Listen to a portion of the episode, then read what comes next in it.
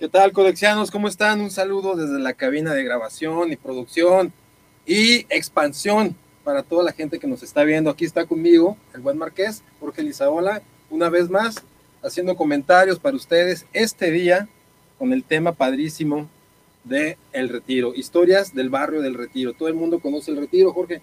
Pues sí, de hecho sí, fíjate que, que es uno de los más representativos de aquí de la ciudad de Guadalajara y pues bueno, ahí tenemos lo que es ahorita el Hospital Civil, tenemos también este el Bar La Iberia, que son de los de las también bastante conocidito, digo, para que para, que, para que la gente se ubique está la Cruz Roja, el Parque Morelos, conocido por las fichas que ves caminando por ahí. Exacto, las chicas, las chicas ahí, señoritas, señoritas. Y hace todavía algunos pocos años, para no decir casi nada, este, fue el tema de las villas panamericanas, ¿recuerdas? Fíjate que sí, y de hecho se, después las clausuraron porque este, por, fueron, fueron, no, fueron problemas de, supuestamente del, del, este, del drenaje y cosas así. Yo me enteré de otras cosas que creo que no sería bueno tocarlas porque... porque otra vez nos... sí. Oye, pero te fijas, nuevamente, barrio viejo, tumbamos casas, nos vamos y dejamos todo ahí. Sí, exacto. Qué curioso, ¿no? Pues de hecho, eso es lo que a mí se me hace raro. Era lo que te iba a comentar exactamente, pero lo que pasa es que yo tengo un conocido, una persona de, que se maneja ya que tiene una plaza. De hecho, su plaza tiene una placita.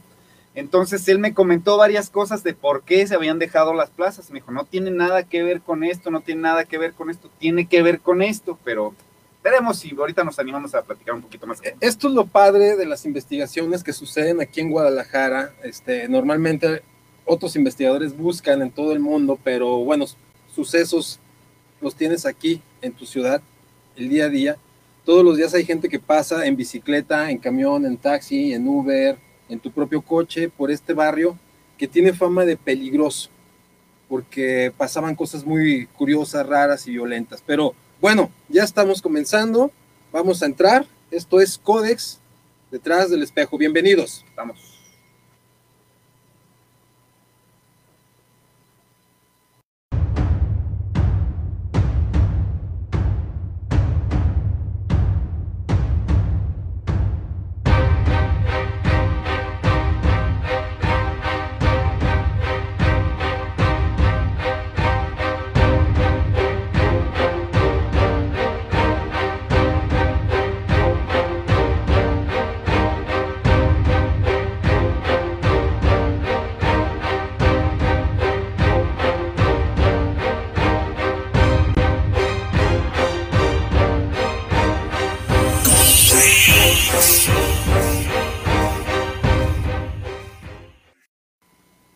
Bueno, pues ya estamos aquí nuevamente. Gracias porque nos están viendo. Por favor, compartan el link para que mucha gente se inscriba a YouTube, a Facebook. Den like, compartan y esto siga creciendo.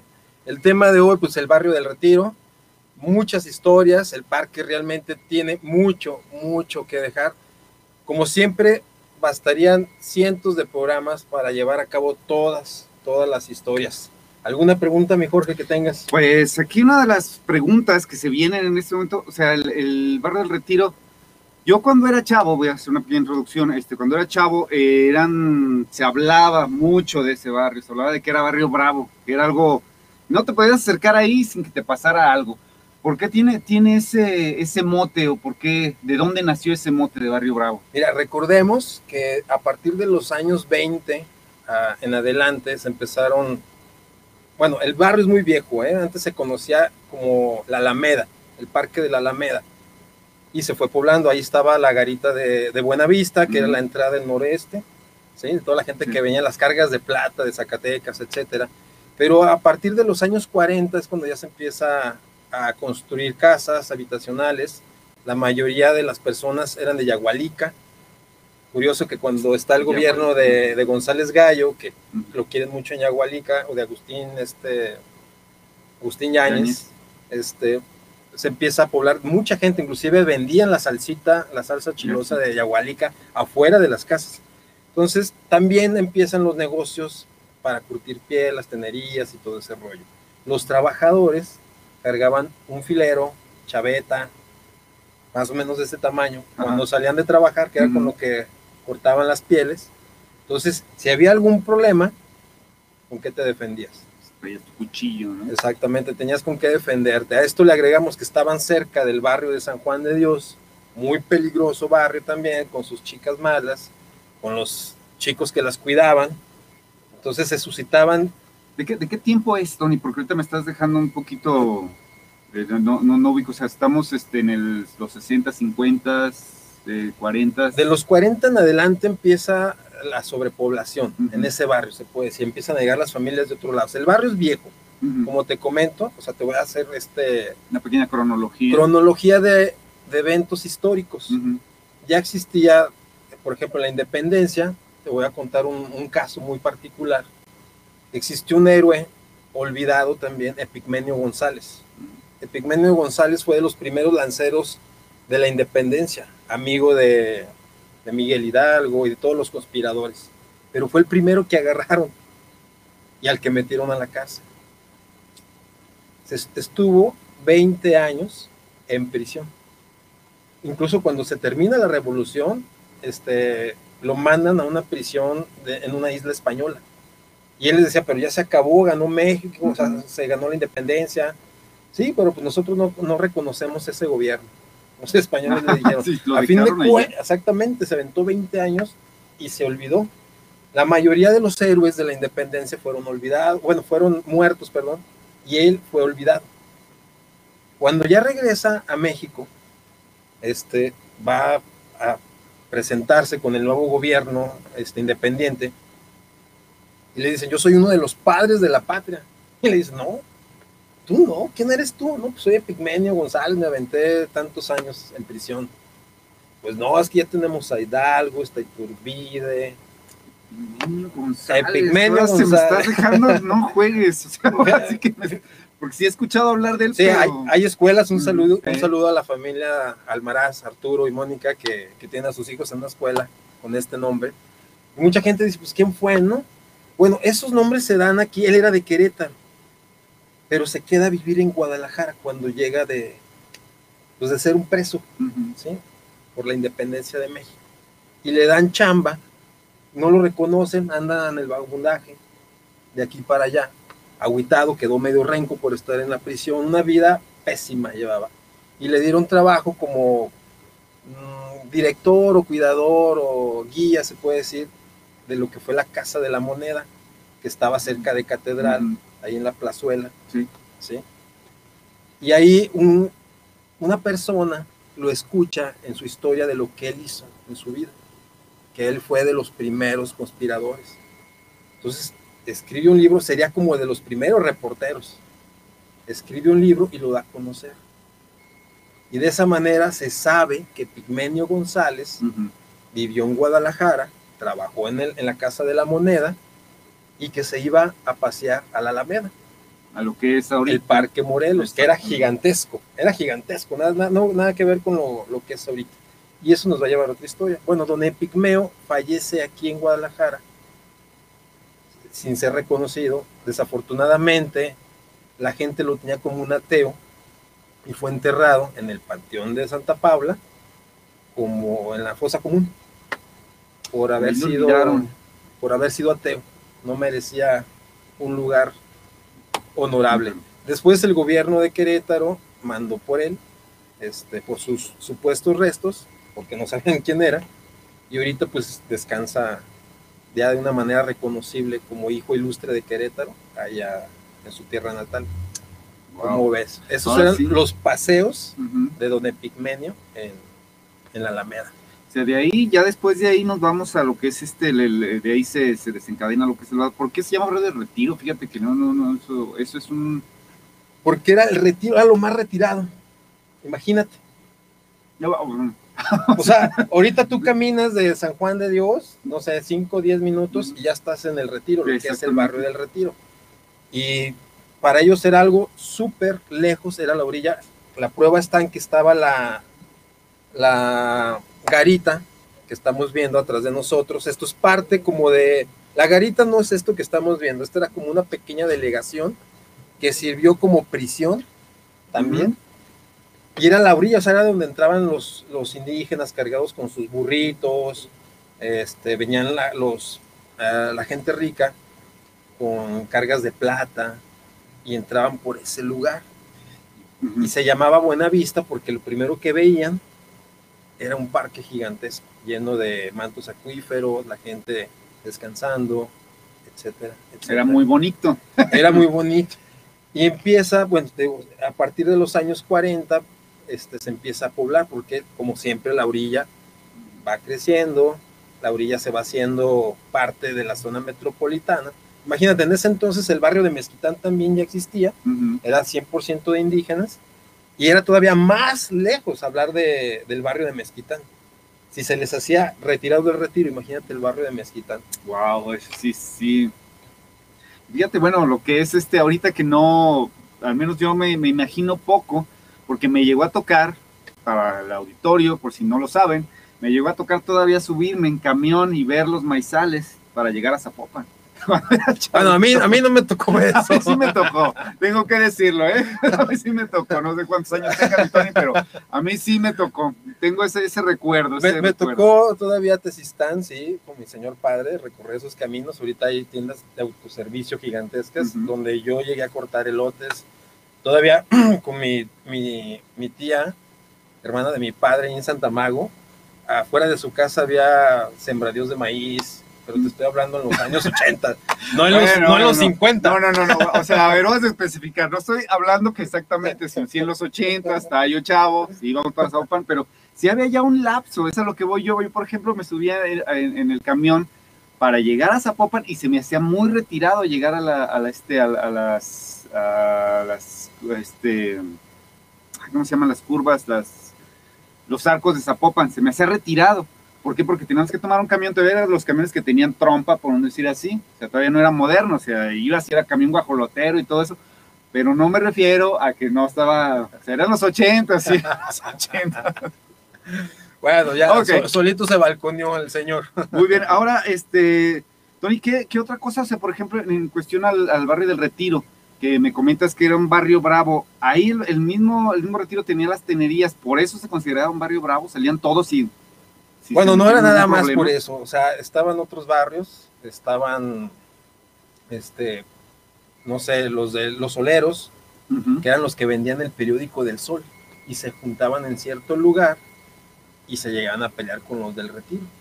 O sea, existía ese, en los años 70, a partir de los 60, a los, a finales, a principios de los 80, existió ese movimiento de barrio, y fue lo que empieza a dar decadencia al, barrio del Retiro. Como, como, como decadencia. Bueno, años 40, este, la gente se iba a pasear y, tomar, y lo tomaba como un día de campo, algo bonito, estaban las neverías, etcétera, ¿no? Ibas con tu familia. Pero empieza esa explosión demográfica, social, y con los mismos problemas que esto conlleva, ¿no? Se vuelve un lugar donde las mujeres de mala vida, las uripantas, que en ese entonces se les llamaba las prostitutas, las uripantas no empiezan a habitar. Y es cuando ya empieza a llegar gente de otros lugares a buscar esos servicios, a vender drogas. Encontré por allá hace mucho un libro de una persona que vendía imágenes y que vivió en el Teatro de Gollado, era este intendente, los que hacían el, su papá hacía el, el aseo en el Teatro de Gollado. Y él cuenta que una vez como estudiante en una nevería de, del Parque Morelos, llegó un muchacho a vender drogas, estoy hablando años 60. Wow, apenas, querían meter la marihuana. Y todos los estudiantes lo golpearon para correrlo. O sea, en esta anécdota que escribió el señor, que ya está en mejores lugares, en Zion, este, él describe esa anécdota. 10, 15 años después cambia todo absolutamente todo. Y era un barrio muy tranquilo, te digo, está un bar muy antiguo ahí, creo que es el primero. Antes se llamaba Bar del Parque. Aquí entran, ya se empiezan, ahorita conforme vamos platicando, se van entrejeciendo, entre, ¿cómo se dice, perdón? Entrelazando. Entrelazando las historias, fíjate bien. Hay una historia de que Pancho Villa estuvo en Guadalajara y asistió a este bar llamado Bar del Parque. Este bar del parque después se llamó Bar Iberia porque llegó un español y en una partida de póker le ganó al mexicano el bar y le quitó el nombre del parque y pasó a ser el bar Iberia. Y se cuenta que en 1915, cuando Pancho Villa toma de nueva cuenta Guadalajara, que corre a las tropas de Manuel M. Diegues, este, esto fue en febrero del 2015. Las, las expulsa y toma Guadalajara y se va a tomar sus malteadas porque Pancho Villa no tomaba. Se aventó sus malteadas ahí en ese bar. Ah, ¿En serio no tomaba? Bueno, como que tienes la idea esa, ¿no? Siempre lo, de machote, ¿no? Exactamente. mujeriego, bueno, sí era mujeriego. pero, borrachón, ¿no? que le valía Mauser. No, fíjate. Y se sigue entrelazando las historias. Ese bar, pues es famoso, era el bar del parque. También se enlaza con una historia del famoso Remington. que era un pistolero, un bandido, se, se cree eso. Se hizo esa fama de este personaje, donde él se aventaba ahí sus, sus chupes y hacían competencias de carrera de caballos. No lo podrías creer. En lo que era el parque, en lo que ahorita viene siendo el parque, pues, pero era más grande, lógico, no había casas. Ese bar era la orilla. Estamos hablando que está el Hospital Civil Viejo. Sí. Sí. Está el, Jardín Botánico. Y hacia abajo ya seguiría lo que era parte de ese parque. O de ese gran campo que había y donde competían los caballos. Este señor, de nombre Rodolfo Álvarez, del Castillo, protagonizó, protagonizó este, varios encuentros a pistola, así como película de Pedro Infante, ¿no? Duelos. Ah, por cierto, también se llevaron duelos a cabo en ese parque. O sea, tiene muchísima historia, podríamos pasar horas completas, hubo muertos en duelos, eso de que se quitaban el guante y ¡pum! ¿no? Se aventaban acá. Y un tiro. De ahí viene, ¿qué onda? ¿Un tiro? Ahí viene esa expresión. Es lo que te iba a decir, fíjate, cómo, cómo se van acomodando las, todo, todo ese rollo. Ah, me dejas con ciertas eh, interrogantes, ciertas, de, hecho son ciertas dudas, unas, unas pequeñas preguntas, más que nada porque, pues bueno, mira, no te imaginas yo, y creo que muchos, de hecho mucho más, creo que chavos que están ahorita viendo que están más chavos que nosotros, no se dan una idea, o al menos si haya gente que haya estudiado algo de historia y todo eso, de cómo era Guadalajara en aquel entonces. Eso sí me deja, me deja bastante, bastante, bastante, con bastantes incógnitas. Pero tú me habías comentado algo de la Iberia, que había pasado algo bastante eh, raro en algún momento, que tenía una historia aparte del, de todo lo que estabas comentando. No sé si puedes seguirnos comentando algo de, eso, Tony. Bueno, te comento por qué es famoso. Exactamente. por qué es famoso el, el Bar Iberia. Todavía en los años 90 se vendía un estofado de gato. ¡Wow! Ahorita un estofado, de gato. de gato, exactamente. era famosillo porque tuvieron un cocinero que cuando abrían la cantina, ahorita ya se les denomina bar, pero bueno, era una cantina, abrían estaba lleno de gatos. Entonces aprovechaban, les daban cuello como los chinos y preparaban un estofado que era muy, muy codiciado por los clientes. ¿En serio? aparte de eso, preparan unas tortas ahogadas deliciosas, eso ya es últimamente, y también preparan el delicioso y afrodisíaco viril. Exactamente. Con y sal. Entonces, imagínense a Pancho Villa degustando estos tipos de comidas con su malteada de fresa. Y al Remington con sus dos pistolas, que era buenísimo para matar a las personas, por eso el apodo del Remington, por el arma que cargaba y que perdió su vida en el santuario de Guadalupe, en las fiestas de la Virgen de Guadalupe, y fue asesinado el Remington por una familia muy reconocida en Guadalajara. Ahí sí evitamos decir nombre. Este, y esta historia de Pancho Villa se va a enlazar casi con el final de, este, de esta plática, de este día. Otro suceso, otro suceso que pasó en el Parque Morelos. Hace 15 días tuvimos la plática de la Guerra Cristera y no mencioné este, esta pequeña anécdota, la dejé para el día de hoy. En Tepatitlán había un famoso cristero de nombre Justo González. Era buenísimo para disparar. Efectivísimo, ¿eh? O sea, no gerraba. Siempre les daba en la frente. Él, también participó en, en, la toma del tren que venía de la barca, con la paga de los federales, de los callistas.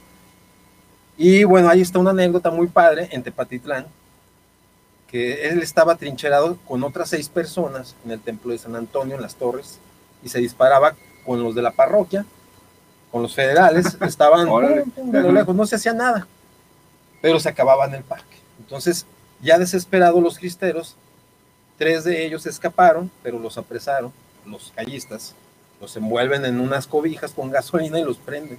Los otros tres que quedan, pues ven lo que les esperaba, ¿no? Uno se descuelga por espaldas del templo de San Antonio, se viste de mujer, agarra un cántaro y se pierde. Y nada más queda justo, justo González y otro amigo de él. Desconozco el nombre.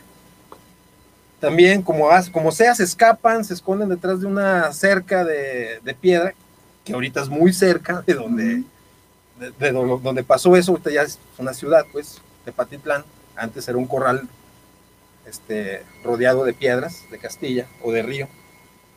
Ellos se trincheran ahí y empiezan a disparar. Llega el momento en que a Justo González nada más le quedan tres balas.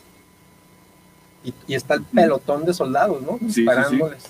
Y, aquí entra una como manera chusca de, este acontecimiento, ¿no? Justo le dice a su colega, pues sabes que nos quedan tres balas. ¿Y qué vamos a hacer, justo? Le dice, pues bueno, ahí te va. Voy a dejar que se acerque un soldado, ya por muy cerca que esté, yo le voy a dar en la cabeza. Tú brincas, agarras las balas, agarras todo el parque, agarras la pistola y te vienes para la cerca. Y si fallas, nos quedan dos balas, una para ti y una para mí. ¿Cómo ves? Va, va, que va. ya sabes, ¿no? Bien prendido. Sí. Pues bueno, se agachan, sacan el sombrerito y ya te imaginarás, no todos los disparos. Silencio paso de unos minutos escuchan que un sardo, un, guacho, un soldado se arrastra. Ya cuando está cerca, justo se para y le dispara exactamente en la, en la cabeza. Pues cae muerto y otra vez la balacera, ¿no? Contra la cerca de piedra. Y ellos dos ahí escondidos. Sí. Pasa otro tiempo y le dice, ¿vas? Y le dice, no, no, justo, no, es que son reteartos. No, yo no salgo no vas a salir, tú quedaste. No, yo no voy a salir, no, no. Pero tú quedaste. No, pues bueno, aquí te va tu bala. Mira justo cómo eres, está bien, pues ahí voy. pues bueno, este muchacho brinca, la cerca, agarra la pistola, las balas, se regresa. Y ahora sí, hijos de su tal por cual, ahí les va justo González y les empieza a disparar, puro Tepatitlán. Y empieza a dar de baja a soldado, a soldado. El capitán decidió darse la vuelta y dice, ¿por qué? Porque le mató a los mejores soldados. Así era justo González. Así de plano. Así de, así de bravo. Wow. De Tepatitlán.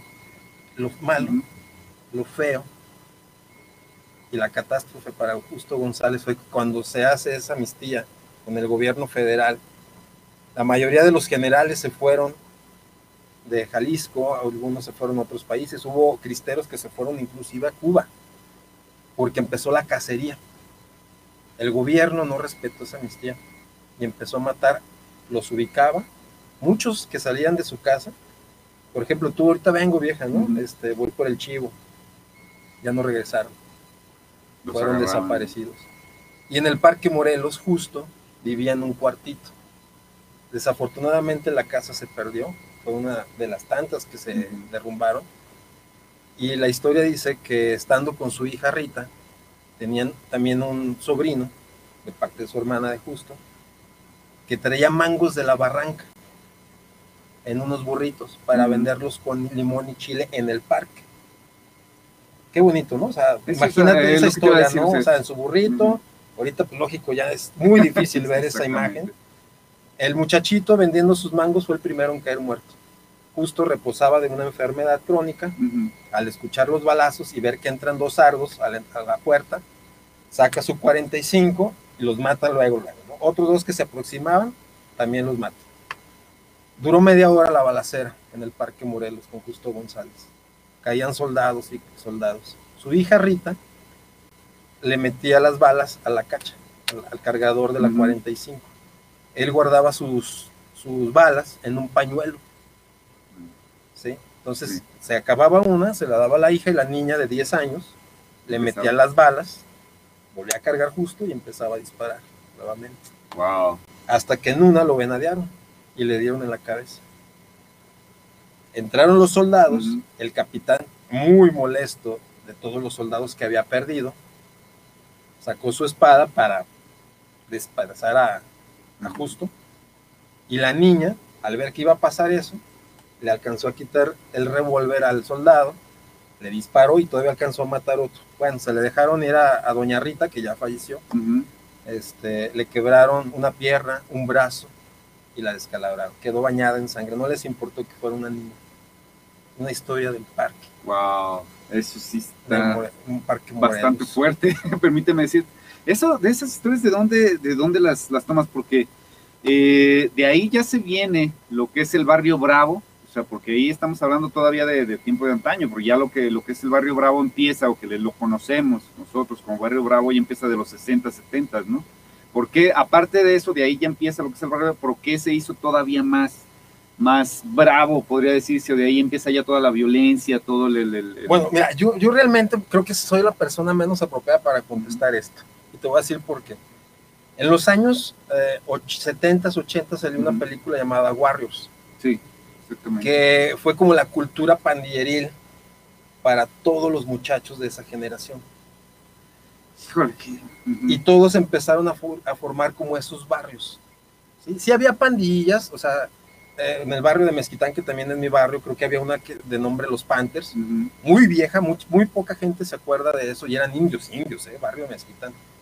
Pero se- esa denominación de pandillas Ujú. fue en 70s, 80s. O sea, la banda defendía, por ejemplo, tú ibas a echar lío y te decían cuáles son tus intenciones. Ahorita eso se le nombra que pues varia flotilla, más de cuatro, más de cinco, ya es pandilla, ¿no? Pero antes no estaba como ese seudónimo de que las pandillas Ujú. de la Ferro, la pandilla de la las del Vélez, barrio para el barrio cosas exactamente. así. Pero sí defendían su espacio, las mujeres que tenían ahí, etcétera, ¿no? Porque era muy fácil que llegara una persona, se la robara a la niña y ya eras cuñado, ¿no? Ya eras papá, digo, abuelo, este, etcétera. Pero en sí, esa explosión de pandillerismo fue gracias a esa película. O sea, de ahí se, se desprende, porque fíjate que este, muchos lugares, yo puedo decirlo de donde vivo también, Santa Teresa, se le llegó a- hasta la fecha sigue, sigue siendo un poco, sigue siendo barrio bravo hasta la fecha, ya no puedo decir un poco, ¿para qué me hago?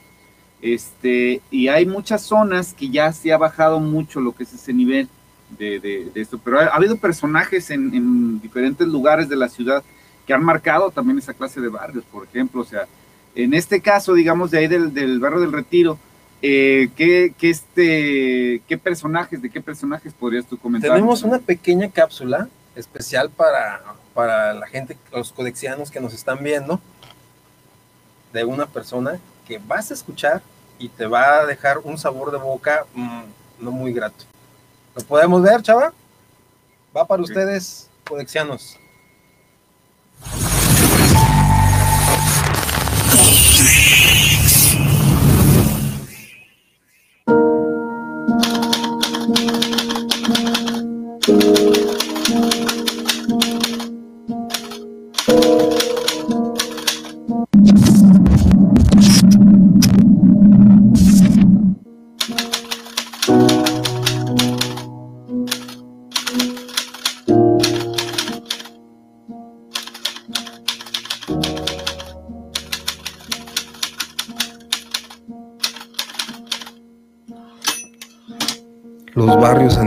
De Guadalajara se conocen por sus historias, anécdotas y mitos.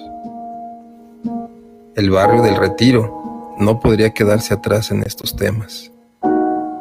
Se cuenta que en este afamado barrio merodeaba un sujeto, apodado el Diablo. Era temido por ser bueno para la vagancia, atracos y trifulcas, además de su gusto por las drogas que prolongaban sus viajes por el gran parque Morelos, entre boleros, maricas y prostitutas.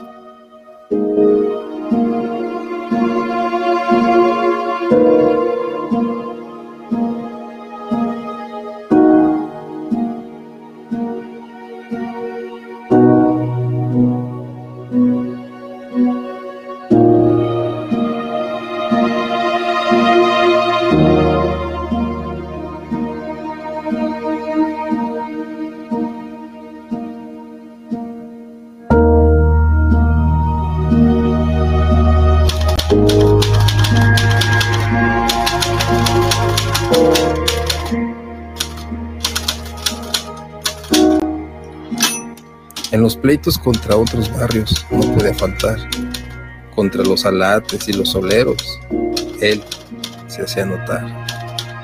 Pero el nombre del diablo se conoció más cuando bajo los efectos de las drogas cometió su más grande atrocidad.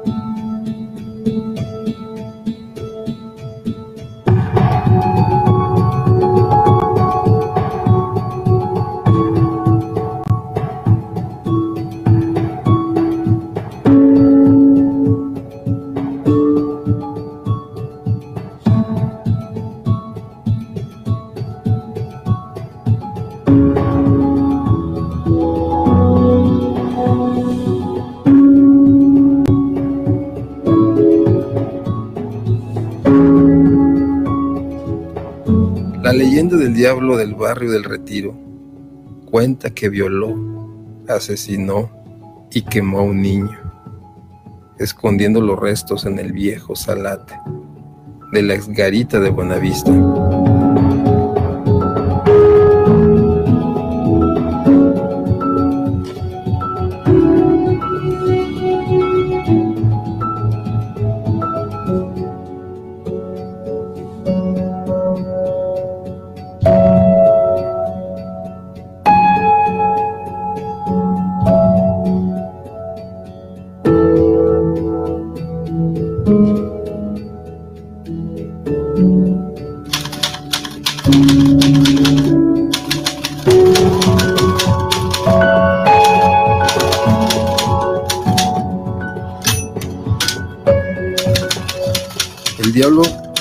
Tiempo en prisión.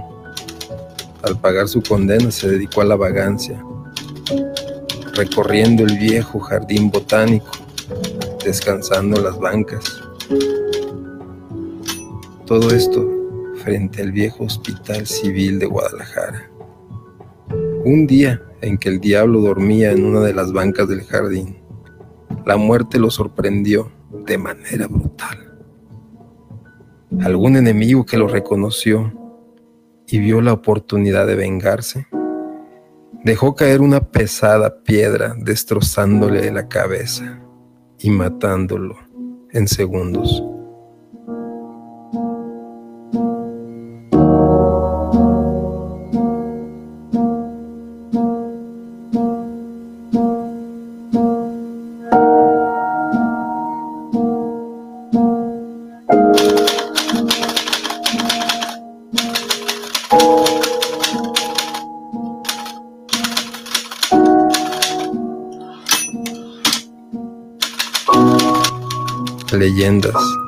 Barrio del Retiro.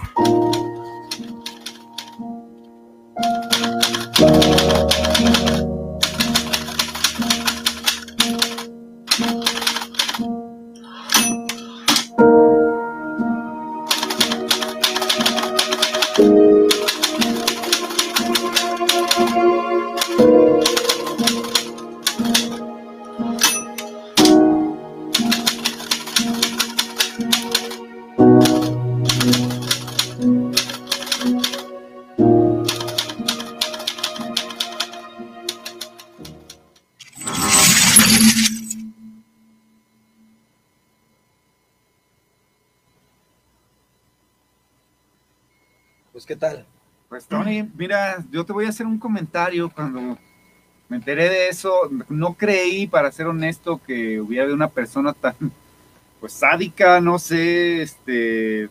Tan ruin. De tan ruin, tan mala, tan perversa, porque, o sea, la mera verdad, sí me, me cuando lo escuché la historia me dejaste de hacer. Sí, bueno, esta es una de tantas cosas, tantas muertes que pasaron ahí en el barrio del Retiro, pero no todo es malo no todo es malo. También fíjate, haciendo un poquito un break acá, ahorita regresamos a los personajes, también se le llamaba el barrio del cagadazo porque olía cagada. ¿Por qué? Por las tenerías, al curtir la piel desprendió un olor feo. Aparte de esto, eh, se utilizaba la famosa canina ¿qué es esto de la canina? Ujú. Había un negocio curioso que las personas que me están viendo les va a llamar mucho la atención, aparte de las otras historias. Había un señor entre niños y otras personas que se dedicaban a recoger el excremento del perro. Esto lo, utiliza- lo utilizaban para curtir las pieles, hacer zapatos, chamarras, etc. La, la popó del perro. Y hubo un señor del barrio, no recuerdo el nombre, que hasta se compró su casa con caca de perro. La famosa canina. Ahorita ya casi no hay tenerías ahí, no hay este negocio que fue ca- caracterizado del barrio de- del retiro, pero en su tiempo así se le llamó Wow. el cagadazo por lo solo. Y de hecho te bañabas. Bueno, ellos, la gente que yo conocí, comentaban que se bañaban y se olía- y olían feo todavía, o sea, sentían esa infección. estaban ahí. Pero sin embargo, eso se te queda en la nariz, no es que huelas feo, también para, para que lo piense la gente, no creo que olían feo completa. Bueno, a lo mejor sí había gente que sí olía feo, pero Vamos con saludos. vamos con saludos, vamos a, ver, checarlos, primero, ¿no? primero. Pues a ver, vamos a checar los saludos. Tenemos a. eh, eh, ahorita en un momento, en cuanto a la producción no los pase. Bueno, yo mando, mientras Jorge ve, Ujú. un saludo a José Manuel, el buen Batman, vocalista del grupo radio de Grunge de Guadalajara, representante del movimiento ronchero. Ahí tuvimos una llamada referente, ahora que se iba a ir la luz del Ujú. supuesto apagón que Me- meten miedo, pues sí. ahí el- este cuate de la CFE me hizo el paro y Tony, tú relax, dile a tus chompas, a tus homies, a tu familia que te que, que no se me alebre Ah, mira. Saludos, Batman. Perfecto, mira, tenemos saludos de eh, Pedro, de Pedro Nati Congo. Saludos Rastafaris. Irie Man, Salud. Fíjate, Pedro también tiene una historia, padre. Bueno, el movimiento Rasta, ya después haremos un, como un programa especial porque este, la reina Maqueda de Etiopía este, viene de un hombre singular que peleó contra un reptiliano. Esta historia está interesantísima. está y de bueno. aquí se desprende el rastafarismo porque Maqueda tuvo un hijo con, con el rey Salomón, que fue Melenik, su hijo Melenik, y se llevó el arca de la alianza. Saludos, Pedro. Ahorita, Congo. Ok, vamos a seguir con los saludos. Eh, Gustavo Rodríguez Leija, eh, buenas noches, Tony Rey Serpiente, saludos. Gus, como siempre, un gusto saludarte. Ya nos veremos ahí en el, en el The Work. Ah, Cris- Cristi Aviña Ramírez, saludos, Tony, buenas noches. Cristi, un abrazote para ti, preciosa. Gracias porque siempre estás también viéndonos. También tenemos a este, ahorita, ahorita, ok, excelente programa, muy interesante tema sobre mi barrio bravo del Retiro. José Luis Shagún, Sahagún Mora. Ah, un abrazo también para ti, partícipe también de estas historias, mi buen Luis. Perfecto. También tenemos a Norma Rueda Carrillo, el barrio de M. Bueno, este. Normita es de ese barrio, sus, sus abuelos maternos este, son de ahí, entonces está súper prendida viendo, ¿no? Perfecto. Qué buena onda, qué buena onda, un saludo. Y eh, Bruno Bon Sco, o en Madrid hay también un parque del retiro. Bruno, Eh. como siempre, un abrazo para ti, gracias por estar al pendiente. También Rodrigo Sahagún, saludos, chamuquitos y demás gifs ahí, este, íconos, perdón. Daniel Rojo Avelar, saludos Tony Stark, buen programa. Dani. ¿Qué tal?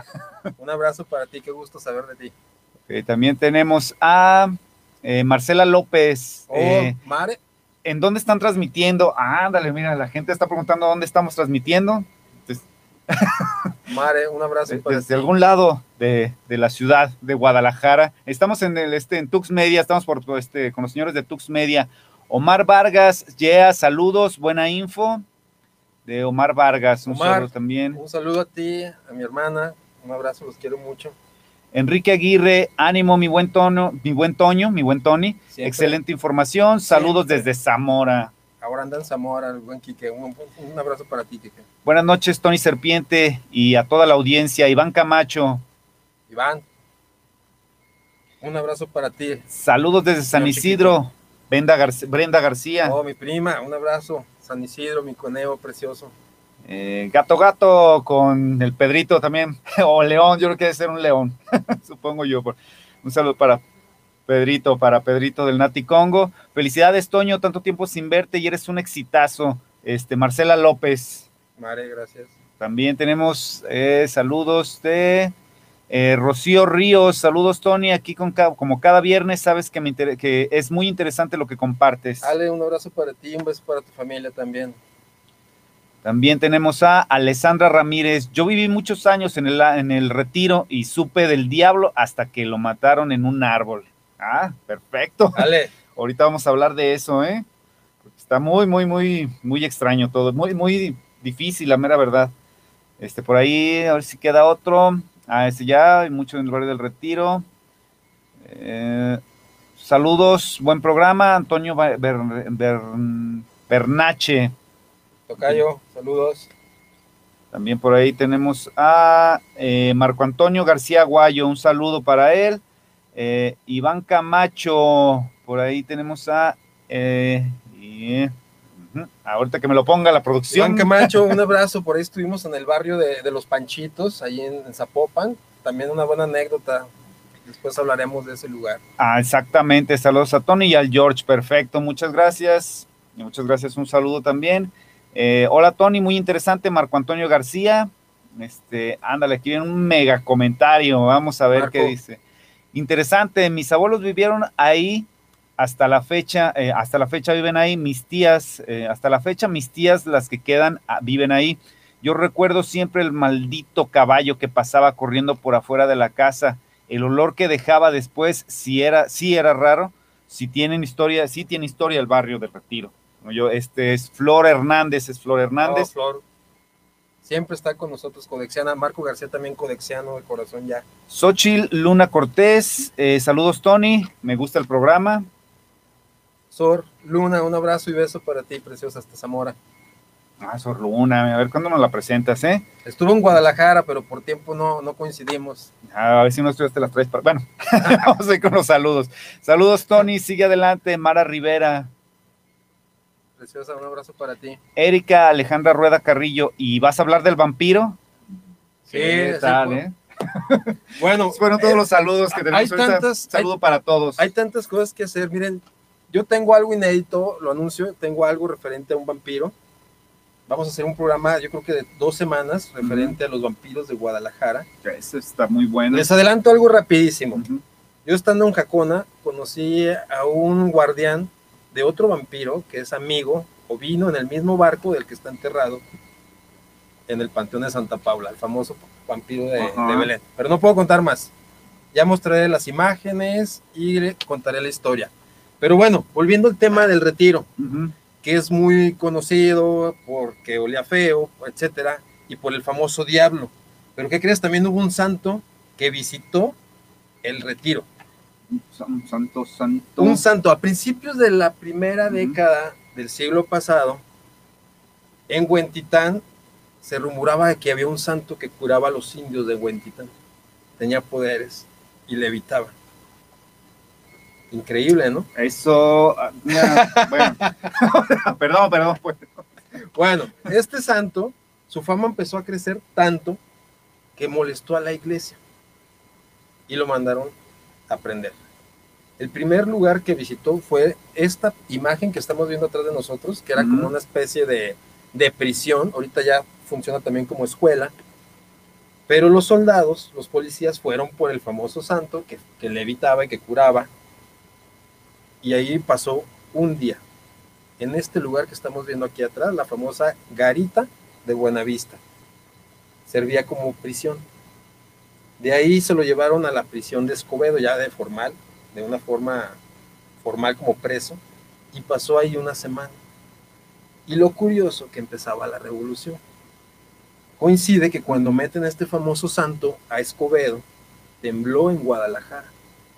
Y la gente asumía que era castigo de Dios por haberlo. porque el famoso santo estaba hecho prisionero y la iglesia estaba molesta con él estaba molesta porque la gente le daba donaciones, ¿no? O sea, se curaban, pues ahí te va una lana, ¿no? Eso me recuerda a la película esa de Macario, este, donde la gente, él curaba a la gente y no le pedía más que lo, que le podían dar, ¿no? Sí, pero Macario en la película sí llega a acumular gran riqueza, una gran casa. Aquí no le dieron chance, ¿eh? Yo creo que estuvo 15, 20 días, su fama creció muchísimo, lo sacaron de la barranca porque él curaba abajo. Y es un rollo, los que conocen la barranca de Huentitán, pues bueno, es un show bajar y es un doble show subir.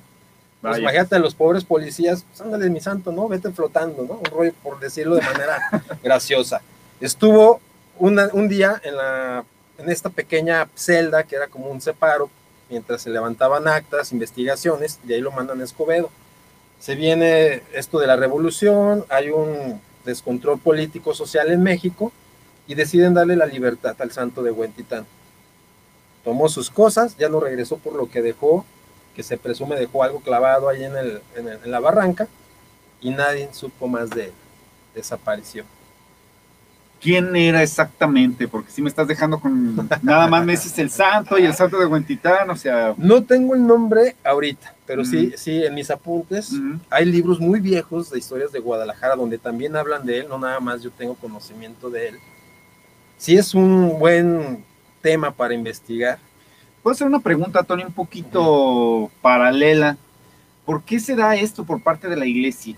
Por ejemplo, tú conoces, mira, yo, bueno, yo soy, me, gusta mucho ver películas, este, pero por ejemplo hay una frase que me gustó mucho en la película que se llama La Milla Verde, Green Mile, de, de, donde, este, de Stephen King, cuando dice, este, Tom Hanks le dice al, que lo iban, a, lo iban a matar porque supuestamente había asesinado a unas niñas, el negro, el negrote, este, y dice, oye, es que no sé qué le voy a decir a Dios cuando llegue allá arriba y haya matado su único milagro, o sea, ¿qué, qué es lo que voy a decirle?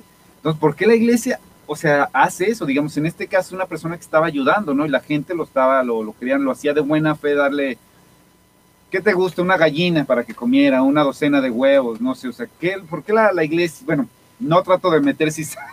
No, no, no, pero mira, imagínate que la iglesia tenga un santo fuera de su contexto, ¿no? De su control. ¿Sí me explico? Mm, o sea, son pérdidas. Ah, son pérdidas. El, la vez pasada, este... Ah, Macario García, mira, ahorita, producción, siempre, yo he querido mucho la producción de aquí, de, Tux Media, siempre, a mí también me sacan de apuros cuando transmito yo. bueno, entonces imagínate, se les va cierta cantidad. Ahora, ¿te acuerdas que la semana pasada, en el tema del sonido de Taos, hablamos que se perseguía la iglesia porque tenía cierto poder? y enseñanzas a, las personas, ¿no? O sea, en este caso a, San Felipe Neri. Aquí está la prueba de que esta persona pudo haber conseguido esa información, desarrolló esa habilidad de curar a las personas de la pero fuera de la iglesia. Yo me imagino que en Escobedo, algún representante de la iglesia le digo, bueno, somos colegas de cierta manera, pero aquí no hay cabida para ti, compadre. Por favor, vete de aquí. Wow, eso está está para pensar y hacer miles de programas, ¿no? Sí, es que... La enseñanza oculta que no cualquier mortal la puede obtener. Pues de hecho, lo mismo que hablaban la semana pasada con el zumbido Taos, que se hablaba todo eso, era de, ¿sabes qué? O sea, ¿por qué exactamente se quedan con tantos secretos? No sé qué. Bueno, a veces pienso también que sí es cierto, la gente puede hasta cierto punto asustarse de tanto conocimiento si no está preparada para recibirlo. Y a veces la gente pues, se ve mala onda, pero es feliz con la ignorancia, no sé cómo decirlo, o sea... Es un, es un dulce veneno, ¿no? Ya, ya, veámoslo así. Ya por último, mi buen estimado George, te cuento lo más grande para mí, un fenómeno que sucedió eh, en el barrio del Retiro. Voy a hablar del padre David Galván.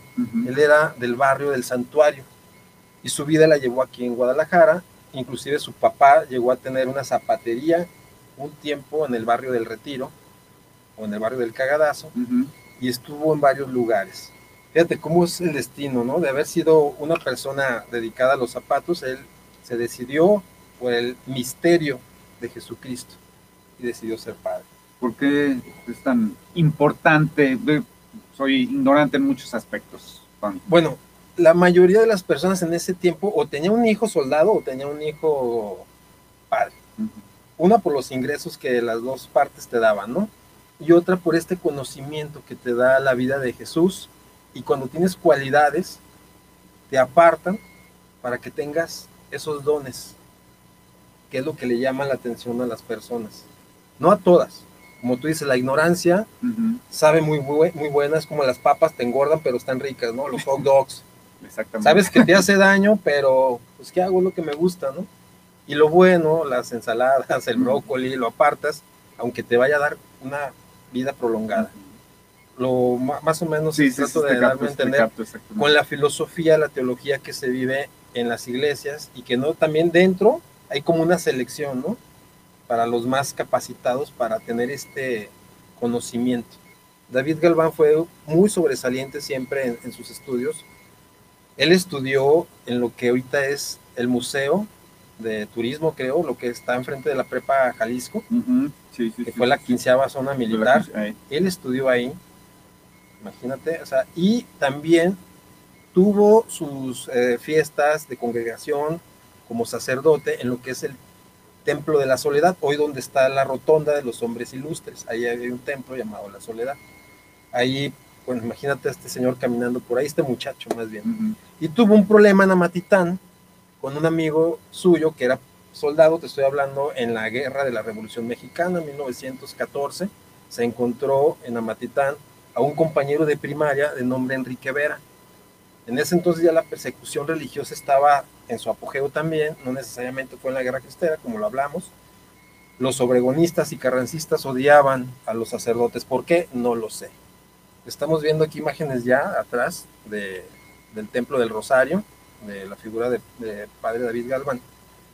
Bueno, en Amatitán se encuentran y le perdonan de cierta manera la vida porque eran amigos, estuvieron en la primaria Enrique Vera, el coronel Enrique Vera y David Galván. Pero hubo un, malentendido después porque este señor pretendía a una prima de David Galván. Él era casado y ya te imaginarás lo que mm, quería hacer. se quería casar otra vez, David Galván se negó y este señor le guardó cierto rencor.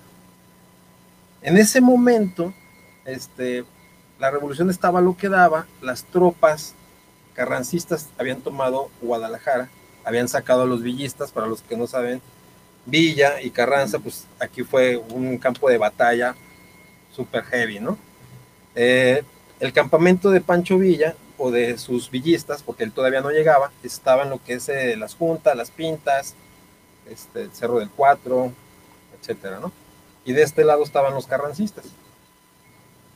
David regresa a Guadalajara y un 30 de diciembre de 1914, no, de 1915, ya enero de 1915, hubo una batalla entre carrancistas contra los villistas que querían volver a tomar Guadalajara. Fue cruenta la batalla y fue en lo que es el jardín botánico. Bueno, nada más le quedó el nombre porque ya no hay nada de plantas milagrosas. Mucha gente puede confundir, yo me confundí. Sí, bueno, era botánico porque los monjes del hospital civil, de Fray Antonio Alcalde, cortaban sus plantitas para cuidar a los enfermos, ¿no?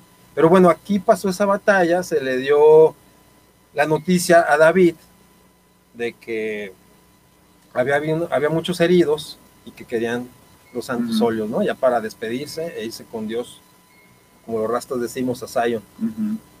Entonces, eh, David va a buscar a un amigo sacerdote también al Templo de la Soledad, le pide su ayuda y ahí van los dos, no recuerdo el nombre de su amigo, y empiezan a atender a los heridos.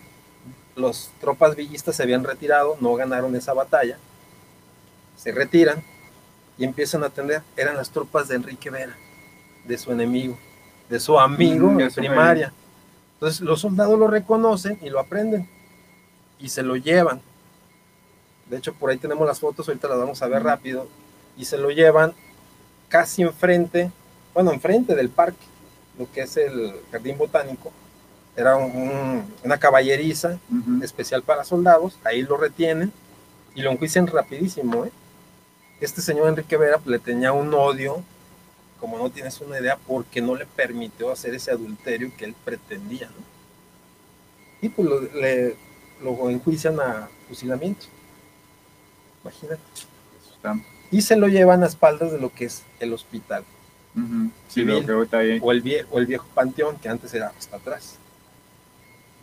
Yo estuve haciendo un cálculo más o menos, dio alrededor de 600 pasos del lugar donde fue aprendido, la caballeriza que todavía está, y ahorita es un estacionamiento, vamos a ver la foto rapidísimo en un momento más.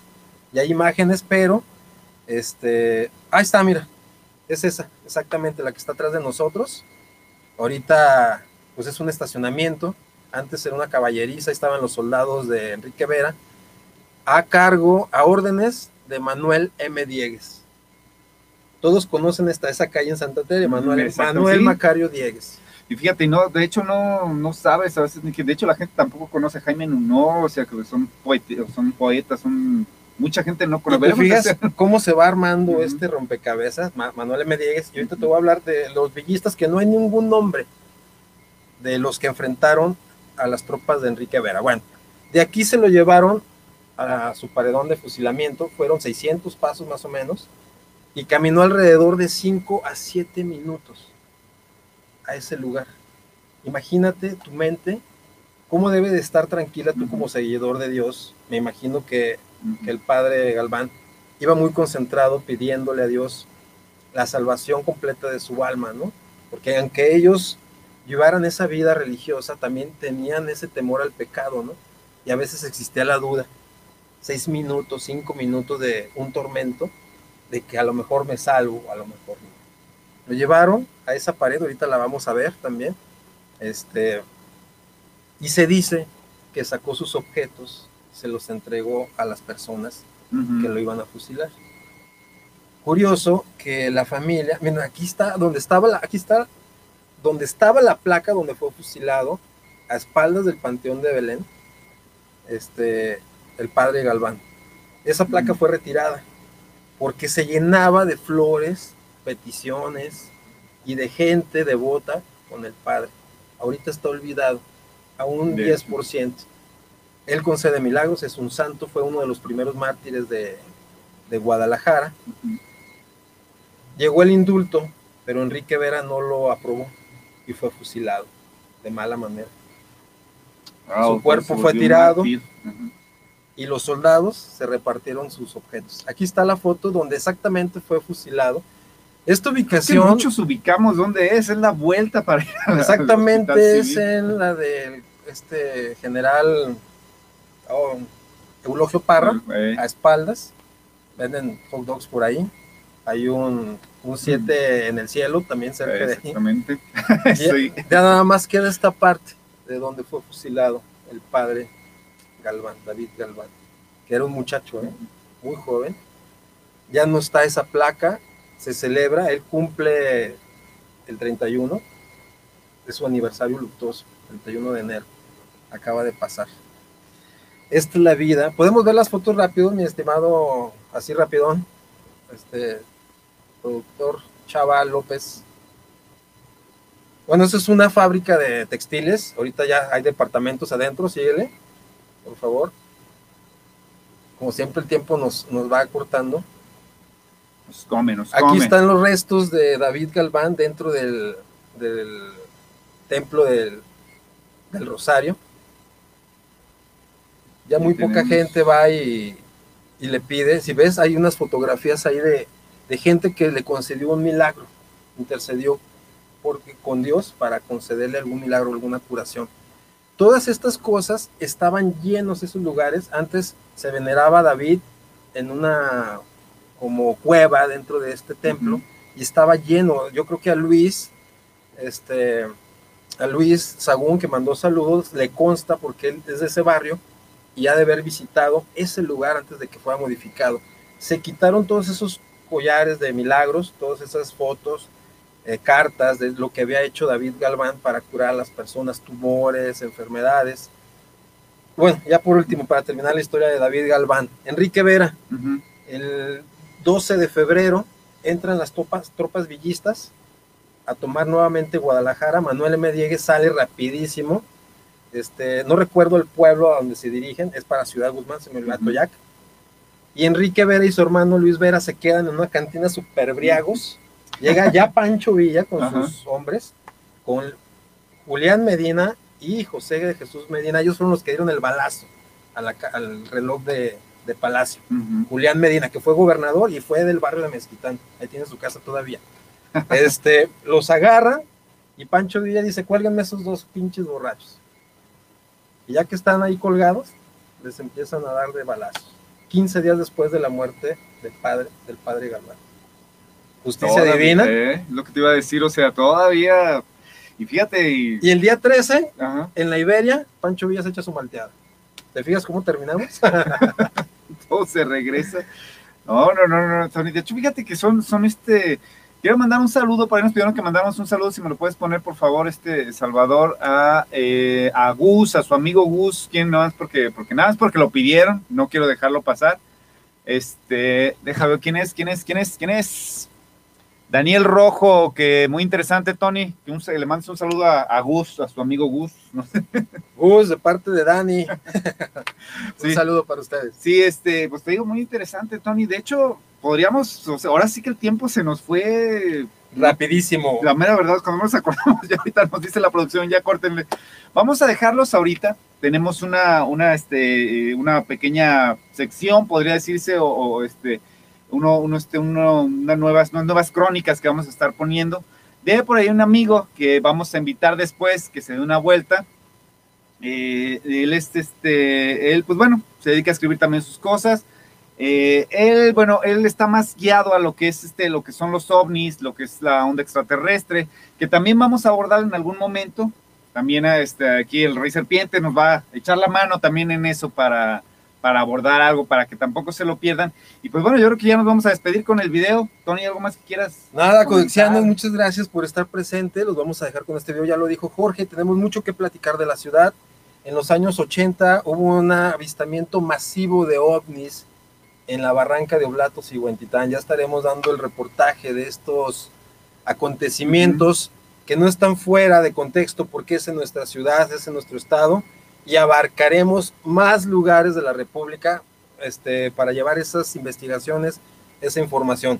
Los dejamos con esto que eso es la bitácora de Orión eh, y pues esperemos que sea de su agrado, compartan el programa, suscríbanse y nos estamos viendo la semana que entra. Recuerden que el video se va a retransmitir el martes y por YouTube, por el canal de YouTube, para que se suscriban.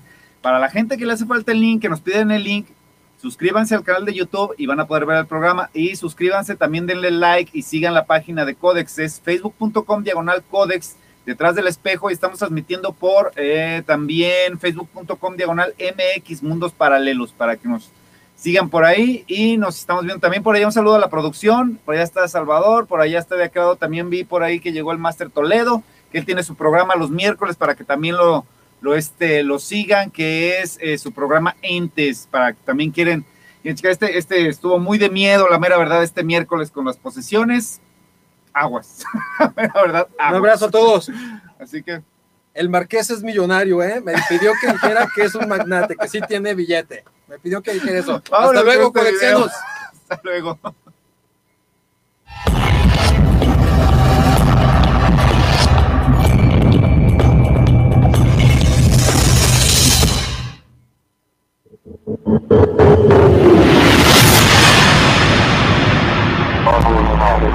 Bravo United.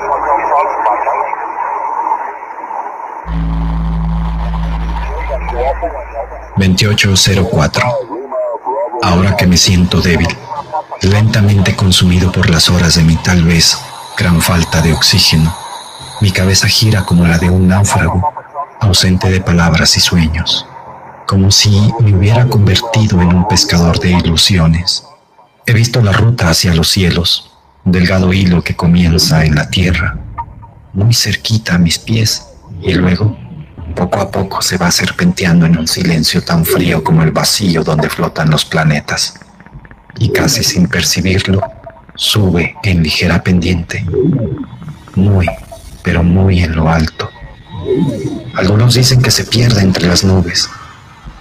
Otros más comentan que no es cierto, que el camino no tiene fin, que cada cual tiene su hilo, hasta las mismísimas estrellas para en privado encontrar su muerte. ¿Qué hago aquí entonces? Si cada minuto es precioso, invaluable tesoro de tiempo, cada minuto repleto de codas, silencios y en el fondo, desgarbado por un desagradable estertor de máquinas que bien sabe Dios qué demonios las construyeron. He lanzado atrevidos vistazos al ovalado abismo que me trajo y que de seguro me sacará de aquí nuevamente. Pero, ¿qué hago para sobrevivir a sus misterios? Perplejo me dejaron aquí, desnudo, entre desconocidas lunas y palabras que no conozco, entre versos y pasos no humanos, entre miradas y descalabros.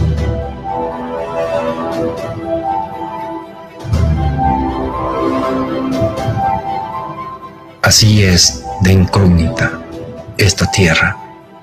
Así son de inconmensurables los dorsos de estas manos siniestras, cuyo alfabeto no para de latir al ritmo de otras sílabas. Solo me dejan ver sus erráticas trayectorias. Me recuerdan los espontáneos ecos de aquellos insólitos volcanes, ocultos en el lado habitado de la sombra triple de Aldebarán.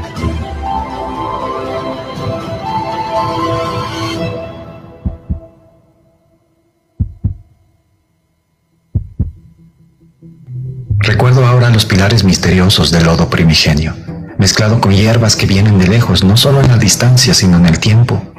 Van y vienen, tras cada temporal, tras cada oportunidad regresan, como mensajeros sobrevivientes, cuya última generación no ha olvidado la tarea inicial, el encargo de la primera raza fundadora.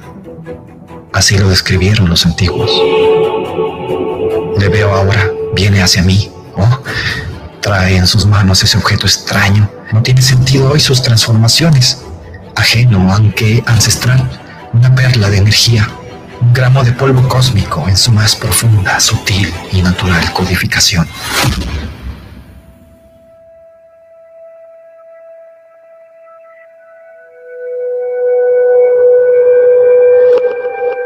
Esto parece un desierto del norte de México Solía visitar de adolescente a mis abuelos en lugares como este.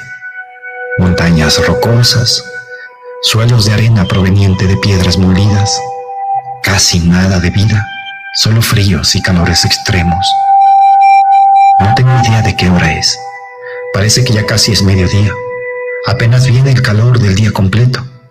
El cielo está despejado y como siempre, sin nubes, solo un profundo azul, a pesar de que todavía no hace sol fuerte no percibo la temperatura porque es como si flotara en un sueño.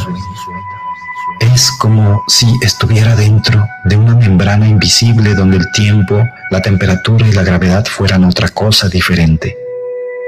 Me desplazo en el aire, suave y silenciosamente. Estoy consciente de que percibo más mi pensamiento y luego, como muy lejano mi propio cuerpo,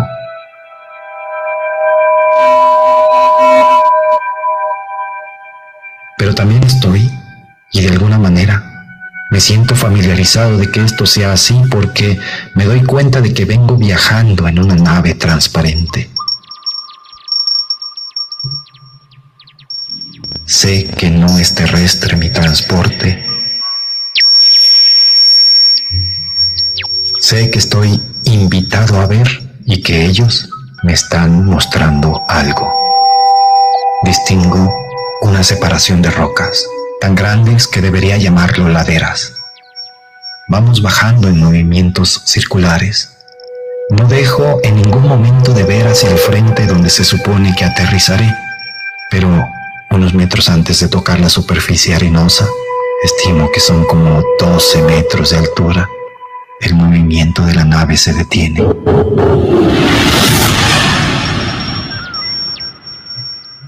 Descubro con mi vista una especie de grupo rocoso de color oscuro, plenamente diferente en su color y textura. Es diferente a los demás colores de alrededor. Parece que este grupo rocoso tiene formas redondeadas muy curiosas. La superficie tiene un tratamiento desconocido por mí.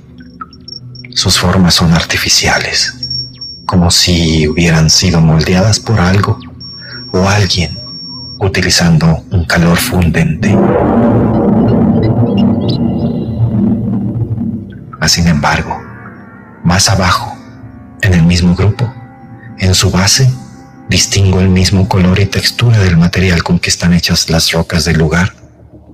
Pero a medida de que sube la altura, se van oscureciendo el tono y se ve lisa la textura, tornándose oscuro, plomizo, gris neutral, sin brillo, como si hubiera sido derretido hasta hacerse liso, poroso mate, y luego una fuerza invisible le diera forma. La nave se puso en movimiento y me acercó un poco más. Ya una vez ahí las vi claramente. Se me antoja compararlo con un grupo de cactus lisos, como si fuera una especie de escultura gigante para honrar a los peyotes, asemejando cuando crecen en racimo, pero entre los múltiples lados y gracias al desplazamiento de mi transporte silencioso que no dejaba de dar vueltas en círculos concéntricos, pude distinguir un detalle más con el juego de luces y sombras. Tenían rasgos, forma de rostros no humanos, algo similar a una raza de grises con expresión tranquila, serena, como meditando con los ojos cerrados. En total, eran un grupo de rocas, representando aproximadamente a una veintena de seres en racimo. Rocas esculpidas con un aparente calor que derretía la superficie dejándola oscura y que a la vez tenía sutilmente formas de rostros similares pero totalmente ajenos a los rasgos humanos.